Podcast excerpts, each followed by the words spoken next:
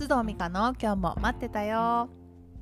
皆さんこんにちは須藤美香です。この収録をしている時点で2020年の12月22日です。いかがお過ごしでしょうか？私は今日ですね湯布院に実は来ています。え今客室にねついてる露天風呂から上がってこうして収録をしているんですけれども、まあ、ちょっとねコロナの状況も気にはなっていたんですが完全に全て離れの個室で完結する滞在なのと、まあね、家族3人でこじんまり車移動するだけですし、まあ、夫婦の記念日とかもあったのでこうしてちょっと影響やしないに今日来た次第です。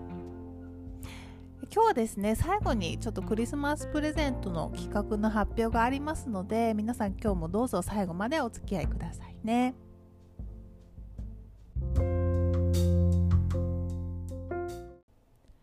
さて今日のトピックは年末年始は要注意他の人にできていることがなぜ自分にはできないだろうと思った時です。これはですね、もともとあのもう4年近く前に書いたノート、NOTE のあのエッセイでですね、あの他の人にできていることがなぜ自分にはできないんだろうっていうタイトルで書いたエッセイが延々と読まれ続けていることから今日はちょっとこれを取り上げてみました。あの私のねもしあのノートを読んでくださっている方がいらっしゃったらああれ読んだなっていう方いらっしゃるかもしれないんですけれどもなぜかっていうとあの、ね、4年前のエントリーなのに毎年今年一番読まれたあのあなたの書いた中のノートですよみたいなの来るんですけれどもあの、ね、毎年12を争うくらいですねページビューがあるんですよこれ。ありがとうございます。読んでいただいた方。嬉しいんですけど嬉しいんだけどねあのいやもうみんなどんだけこのねあの他の人にできてることがなんで自分にはできないんだろうってみんな思いながら生きてるんだろうって思うわけですよ。もう4年も続けこれがあるとですね。なのであ逆にですよ。私はこれを書いたことで皆さんが本当に読んでくださっていてもうあの好きもたくさんいただいてるのであ本当にみんな同じように思っているんだなって逆になんかすごくあの楽になったというところもあります。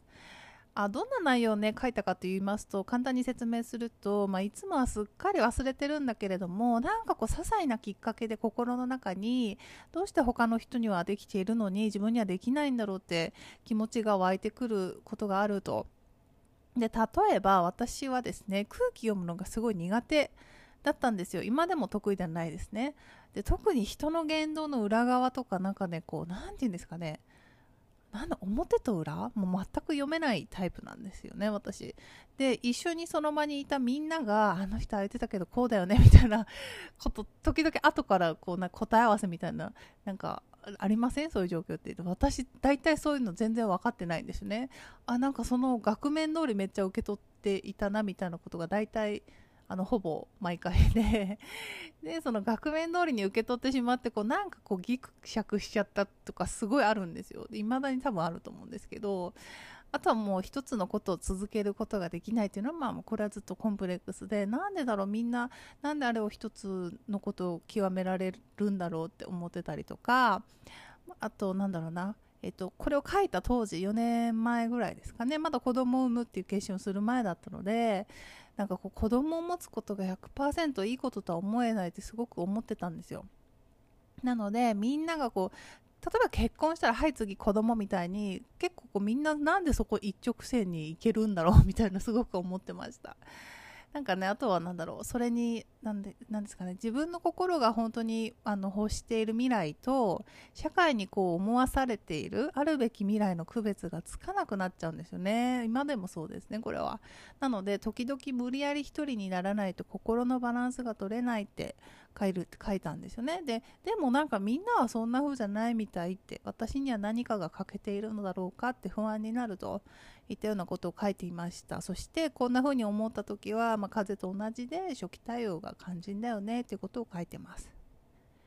皆さんどうですか？あのこんな気持ちになることってないでしょうか？特にね今年はまあちょっと状況が違うとは思うんですけれども普段はこの年末年始鬼門じゃないですか？なんか帰省とか忘年会クラス会なんかがあって親や親戚にねこういろいろ言われたり言われなくても勝手に自分でこう肩身が狭い気持ちになったり。であとクラス会とかがあるとね昔はみんな同じようなね、状況であのなんだろうなどんぐりの背比べみたいだったのがいろんな道に分かれて生きていくようになるとなんかね久々に会った時特に自分が今ちょっと人生うまくいってなくないなと思ってたり心がちょっと弱ってる時とかって自分と比べてなんかこうみんながすごく見えるで自分がダメに見えるみたいなことってありますよね。でまあね、これ今私心が元気なので言えるんですけれどこれってやっぱ幻なんですよね。必ず自分がダメだなって思って見つめている部分何事も物事ってねよく言うけどあのなんだ陰と陽というか、まあ、光と闇の部分があってダメだなと思ってるって見つめてるのって暗い部分だけ見てるんですよね。でもその裏側には必ず光の部分があって自分の長所とか素敵な部分いい部分が絶対あるんですよね。で私の例で言うと、まあ、自分で言いますけど 人の言動の裏側を読めないってことは、まあ、自分もね何かをこう含んだような言動をしないんですよ 私。できっていうかそんな高度なことできないみたいな。なのであのなんだろうな、まあ、ストレートというか、まあ、いいコミュニケーションでもありますよねある意味。あとは本当に35まで子供を産むか産まないか結婚した後もずっと悩んでたし考えてたので同じように悩んでる人とか、まあ、子供を産まないっていう選択をした人のこと本当にの理解できるし心からなんかこう何ですかねサポートできるというか、まあ、これもあのいいことだなと自分では思ってます。どうでしょうか？皆さんはこのどうして他の人にできていることが自分にはできないんだろうって思うことありますか？今パッと浮かんだことそれがおそらくあなたがいつも気にしていることだと思うんですね。今度もしそんな気持ちになった時はどんなことをしてその気持ちと向き合うかちょっと考えてみてください。こうね、あの先ほど言ったようにあの闇の部分だけ見るんじゃなくて光の部分も見るっていうのが私のおすすめなんですけれどもそれを一つ一つ数えていくっていうのもいいことだと思いますよ。そしてまあねこれはどうなんでしょう。私だけなんかな、まあ、それをした後に やっぱりゆっくり眠る。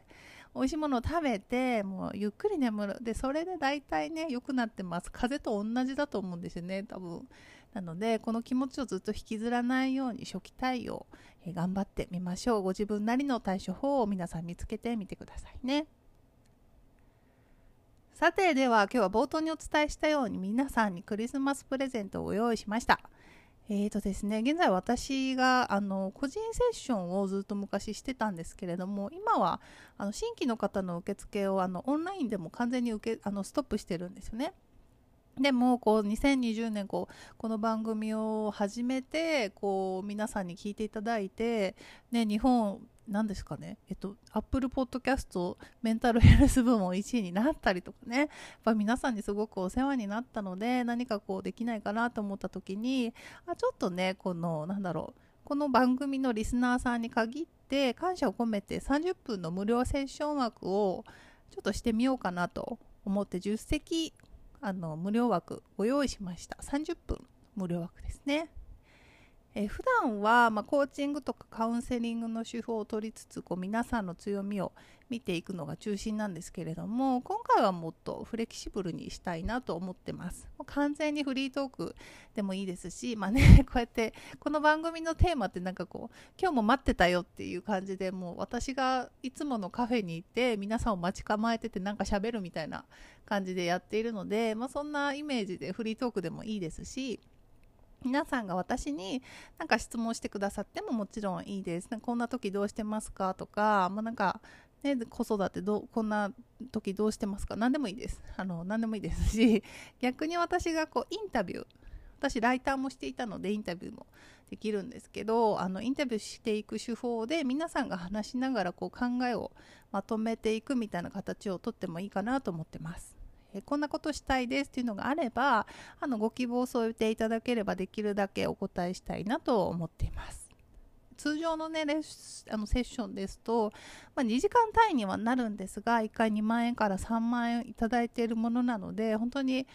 皆さんにこれはプレゼントです。ぜひね、ご希望の方は info.mikasuzo.gmail.com まで、えー、個人セッション希望とタイトルにつけてメールをしてください。えー、折り返し、あの、日程の調整とかの詳細のご連絡をしたいと思います。今ちょっと湯布院に来ているので、メールを返信するのがですね、クリスマスかその明けぐらいになるかなと思うんですけれどもあの必ず皆さんにあのご返信しますのでどうぞメールくださいね。